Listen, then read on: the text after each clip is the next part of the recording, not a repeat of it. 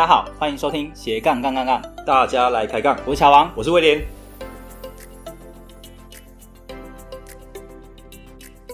这个节目主要是分享斜杠人的大小事。我们希望透过不同斜杠人的访谈经验，让杠粉们获得更多的斜杠灵感，不再被单一职业、单一收入给绑架，进而获得更自由的斜杠人生。毕竟人生只有一次，为什么不斜杠呢？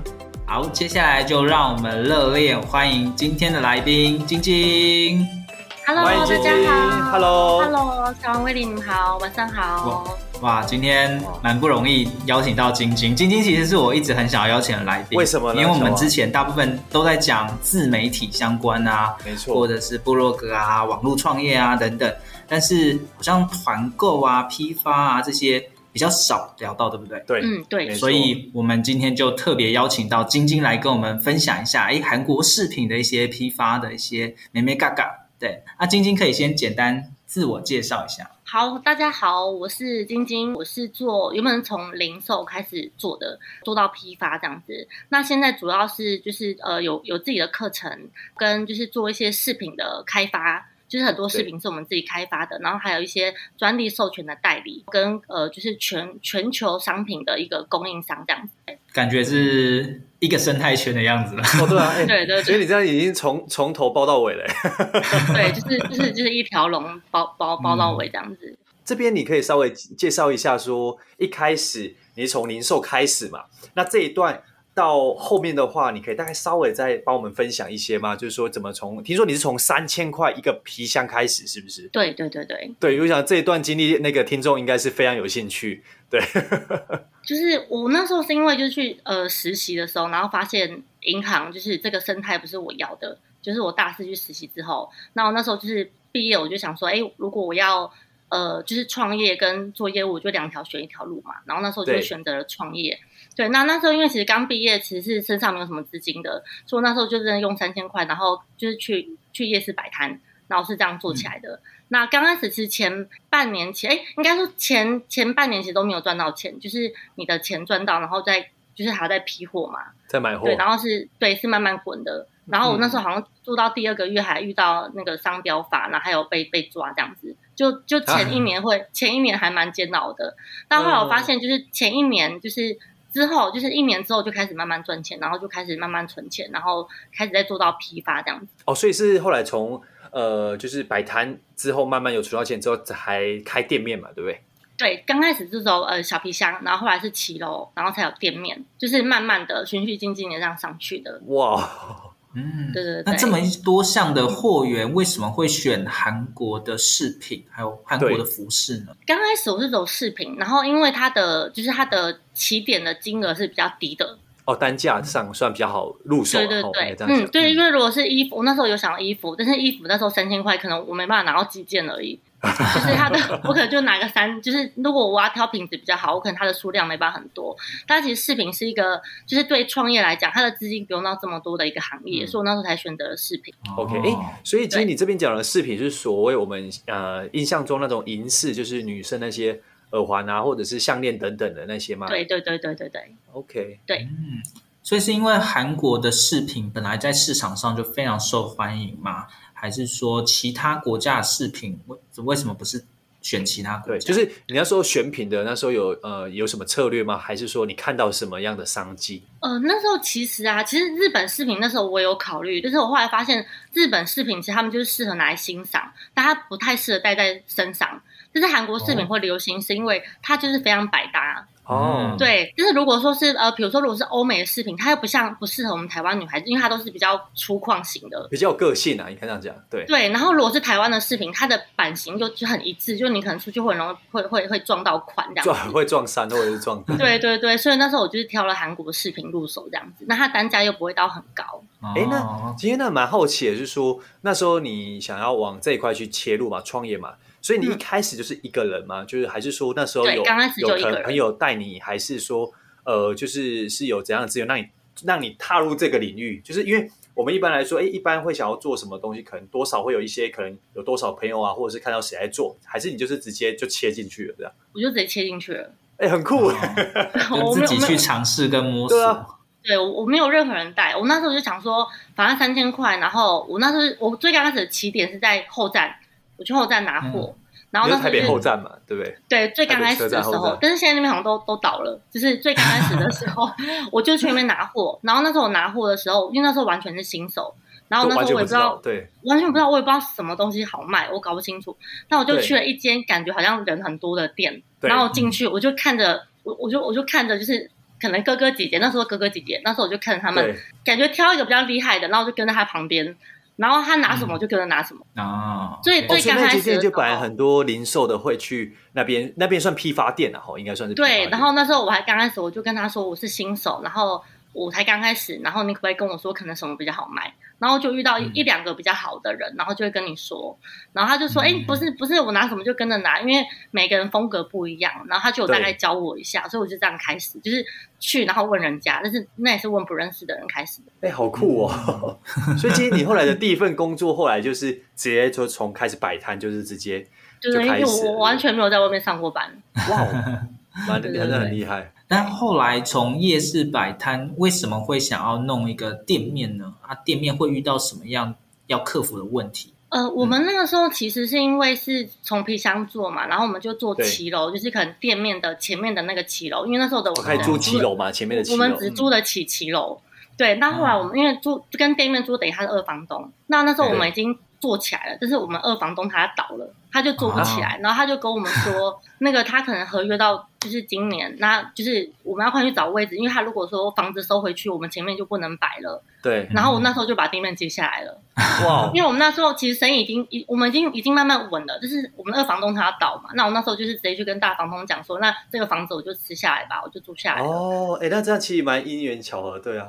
对，因为那时候其实，在前面摆，其实是我们店租可能才两万多，很便宜嘛。然后我们那时候就是就在前面，嗯、但是我也没有想到说要租店面，那但是没有办法，因为他已经要倒了。那我们那时候就接下来，然后不得不接。那那时候我记得他，嗯、我第一间店面就是八万块。哇，是饶河夜市那边吗？嗯，饶河街一一八号，那是我的第一间创始店。那 K K 出了哦，我们说对 K K 出，现在现在好像招牌还在，我们顶浪之后招牌还被留着。哇，对对对对对，哇。嗯那这个是第一个店面，那后来好像是有在开第二个店面，对不对？对，第二个店面也是为了就是呃，可以让员工的一些就是他们的工作时间可以再正常一点。因为、嗯、对，因为我第二家店是开中山，在南西商圈那边。哦，对，那蛮热闹哎，对啊。对，那边、啊、那那边可能就可以到九点十点可以下班，我们这边夜市是可能两三点。嗯嗯嗯。哦，对，然后哦天啊。对，那第三间店面是开在那个后火车站，就是就是它就批发店，但是中山那时候就零售，所以我那时候是两家店同时同时做。哦，一间零售，一间批发，这样对不对？对对对对对。哇，OK OK。那呃，为什么就是原本的店面后来好像你后来就比较没有在做，嗯、甚至顶让出去了？是因为有什么样的原因吗？原因有这样的改变？我们那个时候其实呃。中山那时候会会没有做是因为，我们那时候其实过去的时候生意都还蛮稳的。但是其实中山那边、嗯、那边的店面其实它是非常抢手。我那时候中山的店面一个月是十二万，嗯、然后加我们的人事一个月就二十二十五万，基本就出去了。那那时候其实二房东，我们那时候就是跟房东签约，他就是一年一年签嘛。那那时候二房东、嗯、第二年要签的时候，他就跟我们说，我们这个位置很好，那有人要弄二十万。租你这家店，那我、嗯、我们我们就是只能够更高的租金才有办法去做这家店。那我就说好，那我们可能开到二十五万，但是我要签五年或十年的长约。那他就说不要，就是一年一年签。我靠！对，那那时候我就是那时候刚好有小孩，说那时候我就想说，那没关系，我们就专心就是做电商这样子。哦，对，但是我觉得还蛮幸运的，因为那时候就是这个抉择之后，接隔一年疫情就来了。哇哇！就是那三年，对啊，对，就是前三年不是都疫情吗？我是在疫情前一年，我把它转成电商的。然后那时候我们其实不是花二十几万顶让我们原本那家店的人嘛，现在也不也不在了。他在疫情的时候就也没有做起来，所以我觉得有时候就是我觉得还蛮幸运的，因为我觉得那时候就是老天爷可能帮你挡了那一劫嘛。而且你那时候可能要一签要签五年呢，你那时候更更麻烦。对对啊，而且你还租金那么高，对啊。对，所以我觉得那时候，比如我那时候就是刚呃把那边把它结束之后，嗯、我中间还休了大概三四个月，然后那时候就很专心学电商，跟想说要怎么把客人导到工作室，然后我就三四个月休息完之后，就接着就疫情很严重了，嗯，然后我就刚好就顺势就是整个电商就起来了，这样子。OK，嗯，那蛮好奇的就是，呃，因为实体店面跟电商毕竟还是完全不同的生态嘛。对。你觉得后来你转到电商可以这么顺利，有没有什么样一些小 paper 可以教一下大家？我觉得，而且是说有办法衔接的那么快，那么好。因为，因为我们那时候的实体的客人的黏着度真的太强了。对，嗯嗯，就是我们那时候其实跟实体客人的。的互动跟他，他对我们的忠诚度其实已经非常高了，所以即便我们可能从老河换到中山，他也跟着我们。然后我们那时候跟他，嗯、因为我们对客人都还蛮真诚的，我们就是我们也不会去说我们为什么离开，我们会说其实我们是逼不得已的。那我们什么原因，所以我们必须转成工作室。那客人就说没关系，反正那最刚开始前面的时候，就是客人也会不熟悉，就是没看到我们嘛，所以在刚转的前、啊、前面，我都是让客人就是可以直接上我工作室的。嗯哼，哦，上来工作室，对。然后后来才跟他们说，哎，我们现在就是网站已经有了，你们就习惯在那边买，然后大家就慢慢的适应，慢慢适应。网站直接下单这样。对对对，然后在客人可能帮我们介绍客人，就是我们我们其实蛮多客人都是靠口碑行销来的。哎，很厉害。对，因为因为乔王应该知道，我们我们有很认真经营自媒体。对，应该也没有打广告，对不对？我完全没有打过广告，然后我也没有经，我也没有很认真在自媒体这一块，确实。哎，所以其实我我蛮好奇，所以你是说后来？呃，你转电商之后，一般我们对电商的概念，尤其像这种呃快速消费品，就是可能广告都打很大嘛。所以你是说，其实你在过程中，即便到现在，你其实广告很少投，那就其实就成立一个官网，然后最主要可能就像你讲的是口碑行销，一个拉一个，然后就这样连着度就起来了。对，然后主要因为我们每一个客人，他的对他他的他他可能买东西的消费力都很够。嗯，就是我们可能一个单价就总价都很高的。对，我们可能客人进来买一衣服，他可能一个人就可以买个十几万，十或是等下十几万，十几万，或者是零售吗？哎，这是零售还是批发？零零售，零售，零售，零售，批批发金额对，批发金额就更高。就是因为其实我之前在经营的时候，我就我就我就有个概念，我就因为其实大陆跟韩国的。的东西其实它大陆真的非常便宜，但是我那时候就是很想要经营，就是金字塔顶端的人，嗯、我就觉得说我花一样的时间，那我要么不是金额提高，我要么就是把那个量体做大嘛。但是量体做大，我又觉得要要好多人事。那我那时候就想说，好，那如果我很，嗯，对我很，比如我一样十万，可能别人十万可能要卖一百个人，但是我可能十万我就卖一个客人。所以我那时候就是在我的商品上面一直很认真的把那个 QC 做得很好，然后我每次找真的懂商品的客人，所以我觉得我们的客人的素质其实都很好。哎、嗯，其实那我蛮好奇，所以这样听起来，你从你们从一开始呃摆摊的时候到后续这样，你们的客单价都相对都是算高的哦。是比较高一点，比如我们衣服的话，外套我们可能就是两三千是最便宜的，然后五六千。哦，你说一般两三千最便宜？对的，以我们店的话，然后耳环可能我们就是就是可能两三百、四五百或一千多，我们还有饰品一万多的。哎，所以今天这样听起来，其实呃，就我们一般对这种类似像饰品或衣服了解，这样的单价在女生的呃的的这样款式，我觉得像算算很高哎，对吧？我记得相对贵，对啊，嗯。但是我就想要经营这样子的客人。OK，哦，所以你一开始在创业初期，你就是想要锁定这一块客人的，对？一开始是。对，因为比如像如果说是像品质比较不好的东西，其实我自己都没有办法说服我自己会喜欢的。对，对，但是、嗯、但是我就觉得说一定会有那些族群，因为其实很多人他们是很有钱，但他们其实是找不到好的卖家去买，没。错。或者说他有时候他买东西，他不见得只是因为买东西，而是你可以提供他可能其他的价值，没错。对，所以我觉得我我觉得我在卖东西从来就不是因为哇这个东西是很便宜的，我们是受到那个价值的感觉。嗯嗯，哎、欸，所以那今天那你这样后来的话，是不是也有呃感觉起来是不是也是有自创品牌？因为一开始你可能跟人家拿货嘛，但你后面是不是有用自己品牌？对对对，因为这样才有办法一直把你的单价或整个 QC 做得更好，对不对？有，就是我们会有一些打版的饰品，然后我们其实比如说像以纯银好了，有些人他们可能会买到不纯的纯银，但是我们每一个纯银我们都会去呃经过就是一个。国家的鉴定就确定它是九十二点五趴，就是品质很好的东西。对，对我们其实就是在 QC 上面都做很好，然后或者说我们会谈一些可能授权，就是呃，可能我们签授权，然后别人不会有的商品，我们我们会有，所以我们的独特性就会比较高一点。Okay. 了解，哎，那对，其实蛮好奇的，那你们是说，呃，从那时候摆摊到后来就店面啊什么啊，你是在哪一个阶段开始成立自己品？我是从有店面开始之后，哦，就有挂自己的牌。对对，摆摊那时候我就就摆摊那时候还没有，是开始有有店面开始我才开始就是有有自己的品牌，有自己的店名出来。嗯，哦，但但货的话可能就开始有可能会有开后续有就有你的 logo 嘛，吼。对对对对，就是我们可能自己的像，但是我们不是全部商品都有 logo，我们可能特定的商品才有我们自己的吊牌，就是我们会有做那个吊牌的。哦，所以算是混合的，有些是用你的 logo，有些可能不是。对对对对对。哦，嗯，那我们知道说，其实晶晶不只是呃有做批发啊、零售啊，后来还有在教别人怎么去做一个批发商嘛，对不对对？那这一块又是怎么样踏入的？因为其实很多人他就觉得自己做就自己赚就好了，干嘛还要去教别人？对，教完之后会不会又多了一堆竞争者？对，让自己就变成蓝海变成红海。对，其实不会，因为其实我们那时候在做的时候，原本是呃，就是走做很单纯的零售。那后来发现，就做久就会有客人说：“哇，你们东西真的很漂亮，我可以跟你们批货。”那刚开始我就没有给批，我就跟他说：“我们是在韩国哪里拿？”那也有客人因为让他自己飞出去韩国拿了，但他去他就跟我说，我拿到的价钱没有你的优惠，或者说老板不理我，然后或者说有可能，嗯，有可能会说，哎，我一样出国，但是我找不到你的东西，我才发现哇，原来眼光也是，也不是说你出去就拿到东西或拿得到一样的价钱或者一样等级总等级的东西，然后就发现哇，原来就是我们其实跟可能国外在对接的那个交涉能力算还可以嘛。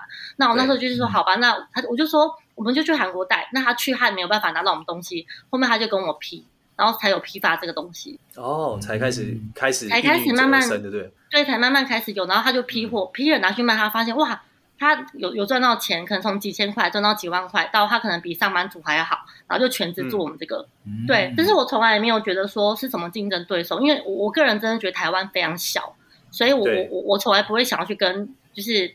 我觉得其实今天如果他一样是喜欢你的产业，其实值得开心的。这样我们会有更更更多就是一样的东西可以说嘛。那比如说，如果我们其实就是呃一样，我们去进货好了，我们量大，其实我们价钱就可以压低。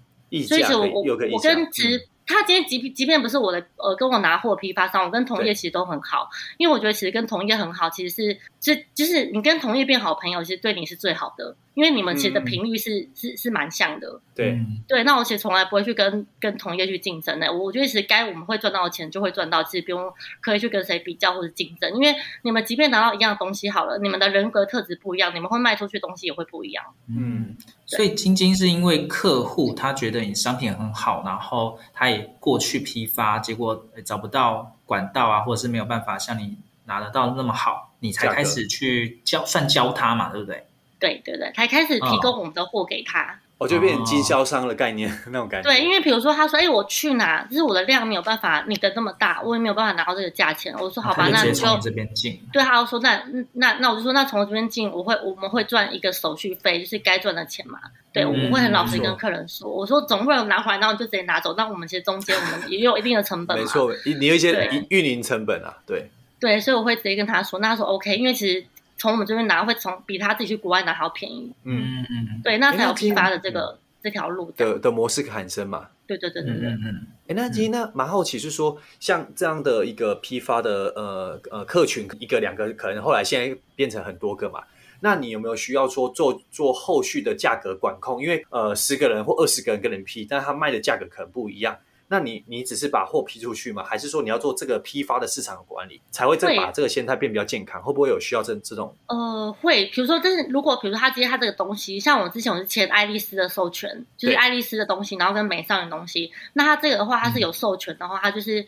我们就会说，你这个不能低于五百九哦，就一个价格，就是说不能低于。他他如果是有品牌的东西，但它如果今天它这个是只是从韩国带货，它没有任何品牌的话，我就不会去，我就不会去规定他们价钱。但是，我觉得我客人素质都很好，他们会知道说不要削削价竞争这件事情。哦哦，所以变成说你你也是有相对有在筛选这些这些经销商，对不对？应该这样讲。对对对对对，而且其实我们商品真的，我们每天有几百样哎，所以其实你要真的卖到都一样，其实也很难。就是我我们虽然客人很多，但是我们商品更多。所以你可能说他们挑的其实很少会重复的啦，应该这样讲。对，就是我们东西真的多到爆炸，每天可能就几百样，那你要怎么去撞到 一样？那那可能撞到你们也太有默契了吧？哦，也是也是，对对对，对。啊，但像你们的那种呃经销商，他的客群是他在做销售是也是做 B to B，还是说店面为主，或是线下还是线上电商？全部都有哦，所以都有。嗯、我们我我们其实我那时候在学院开课的时候是比较佛，是他是上班族，然后是有点像是多一个。主动收入的概念，那他那种就是兼职的，对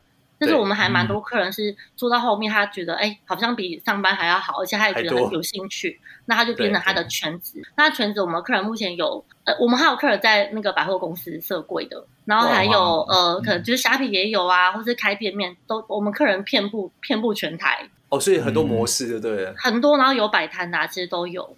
像晶晶跟我是在呃外面的理财学院认识的嘛，对。然后那学院也就是有开一个类似保证金班，然后就教大家怎么样去做一个寒风变现，变现嘛，对不对？的一个课程，对啊，所以会来参加的其实原本都不是一个创，大部分都上班族啦，不是创业者。对哦，那诶，晶晶也可以跟我们分享一下，就是因为你要去教一个一般的上班族从无到。有，然后从完全不会到会这一段，应该也算是一个不容易的历程。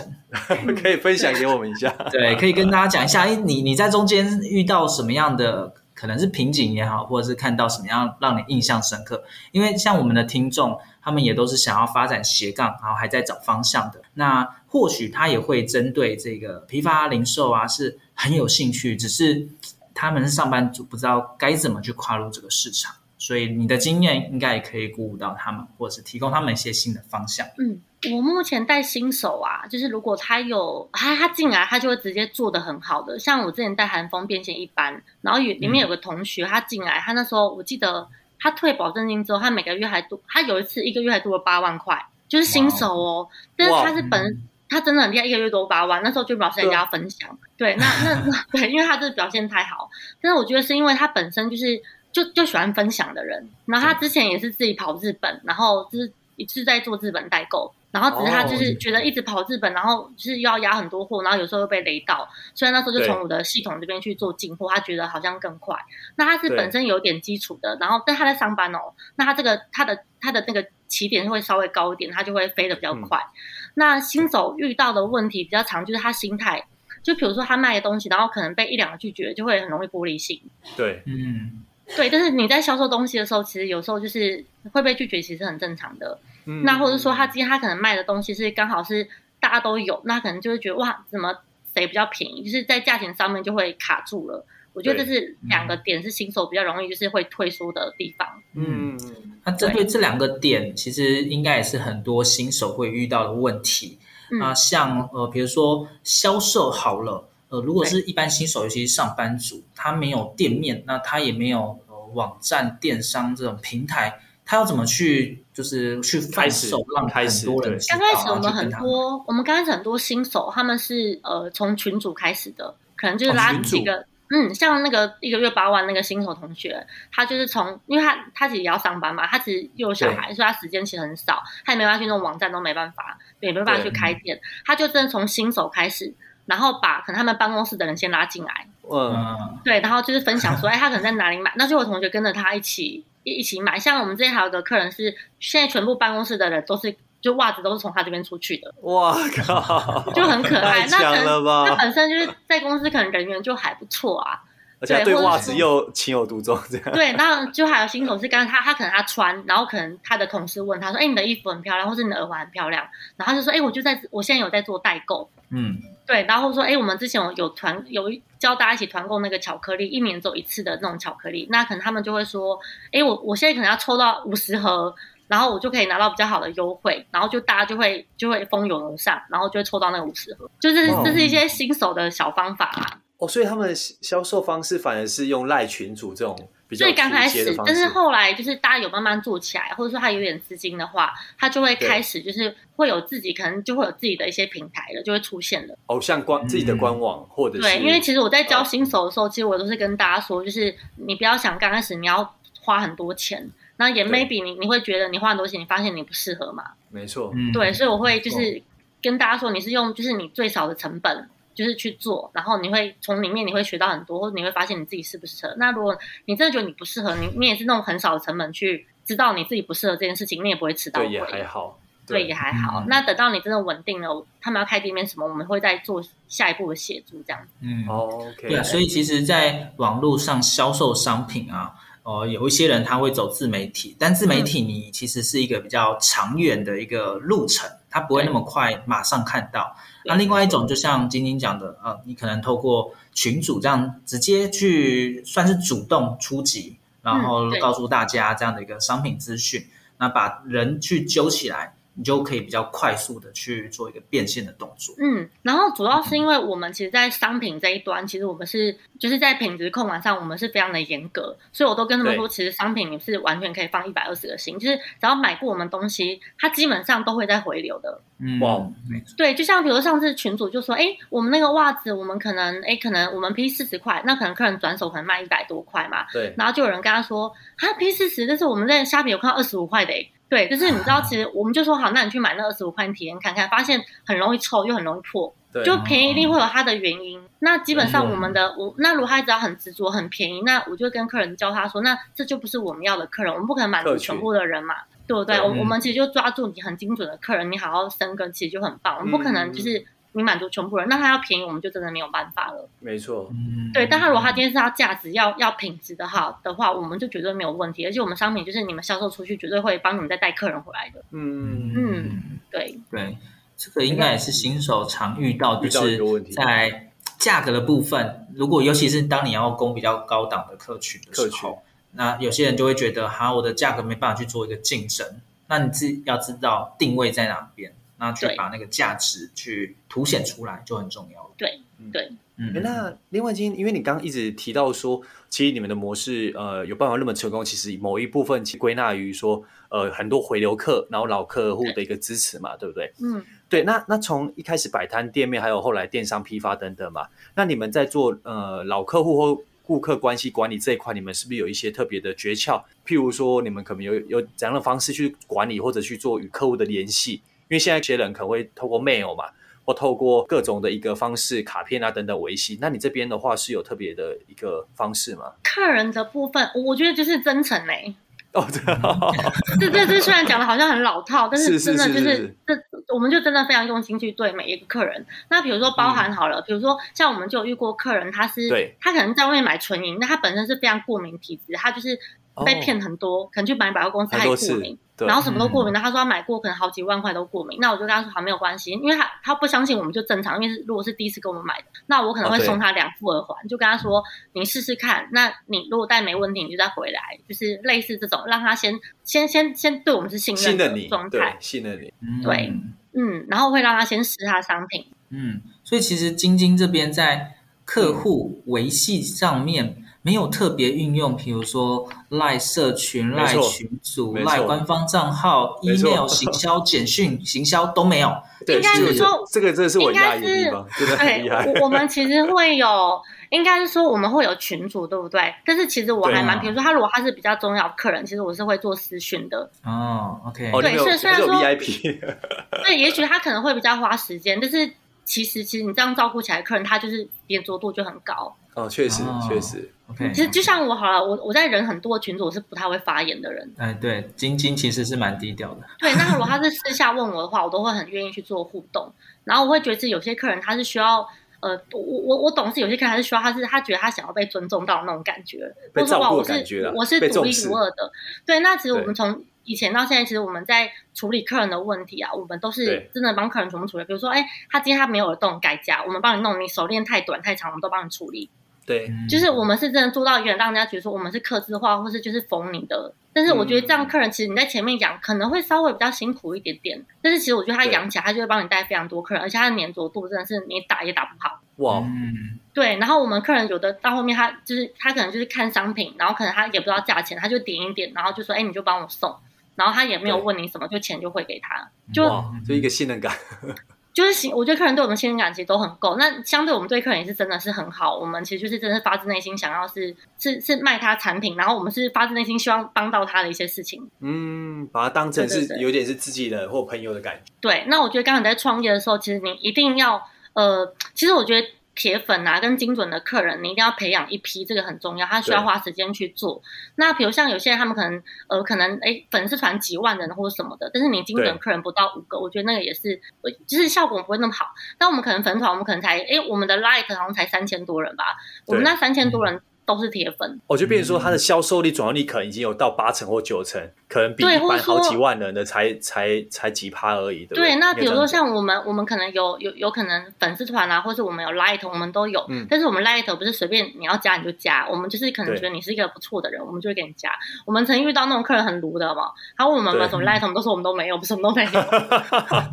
你宁愿不要对那种坏的那个，就是也不是说坏，就是我会觉得你可能就是不是我要，或者你可能不太懂，我们可以提供的。我我们就说我们没有，我们我们什么都没有。所以，我客人其实进来的，我都会稍微会稍微挑，就是把关，对，也会有做 QC 啦。我们这一集也不需要特别放赖官方账号给听众朋友，没有，不要这样说，不用不用了，只要放那个今天的大头贴就可以了，够了。对，所以其实我我们的粉丝团赖我们其实都有，但是我们人数真的都没有很多。嗯，对啊，哎，真的蛮厉害。OK，所以基本上。呃，后续维系还是透过赖官方账号去为主吧，吼。如果以跟客户维系的话，工具是用赖去赖吗？我们如果我们很重要客人，弄很 VIP 等级，我们都是一对一对赖的。我们说还会直接通电话。OK OK。那如果不是那么重要，对，就是用赖，就是用赖。哦，就一般的赖群主吗？还是？嗯呃，如果对赖赖的群组，那如果比如说，如果说，哎，如果他今天他是一个。因为其实我这边都会有一些收集一些客人比较重要的名单，然后我会有自己的一个频率。就像有一些客人他是需要你一年需要关心一次就好了。对。然后有些人他可能、哦、就是他会有一个每个客人他会有一个频率，就分级啊，分级管理。对对对，就是分级管理。就是我会觉得，其实这些时间，其实我也没有说真的花很多时间，但他却他却可以你，你你可能一个小动作，但他可以维系你们可能一年之间的感情。像有的人，我我知道他就很 care，就是生日要跟他说生日快乐啊，哦、你懂意思吗？就 类似。但有些人他是不 care 的。那有些人是你在群组，你可能 take 他，他不会理你，他必须要你一对一。嗯、但虽然说可能会有点琐碎，但是其实铁粉就是你很基本的盘就是这样子做起来的。听完这期节目后，你觉得哪一个部分对你有帮助或者印象最深刻呢？欢迎你在 YouTube 频道下方留言告诉我们，并且分享这集节目给你需要的朋友喽。还有，请大家记得追踪一下斜杠杠杠杠的 IG，我们会把这一集的精华重点以及来宾送给大家的一句话整理之后放在上面，帮助大家快速复习。IG 搜寻斜杠杠杠杠就能找到喽。如果你也想要发展斜杠，我们在脸书上有个私密社团，你只要在脸书搜寻斜杠。杠人交流区就可以免费加入这个社团，和大家一起交流更多的斜杠大小事喽。如果觉得这一集的节目不错，也欢迎在 Apple Podcast 订阅以及五星吹捧，或者在斜杠杠杠杠的 YouTube 频道订阅、按赞、追踪，并且开启小铃铛喽。